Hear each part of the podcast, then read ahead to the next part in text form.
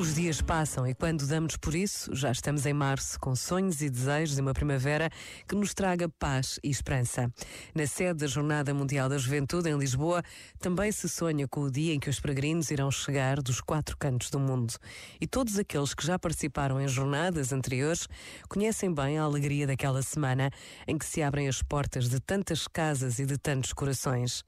A juventude tem esta capacidade única de nos fazer acreditar que é possível um mundo mais justo, mais fraterno, mais pacífico e pacificador.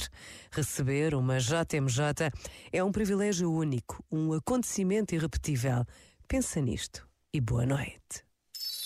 Este momento está disponível em podcast no site e na app.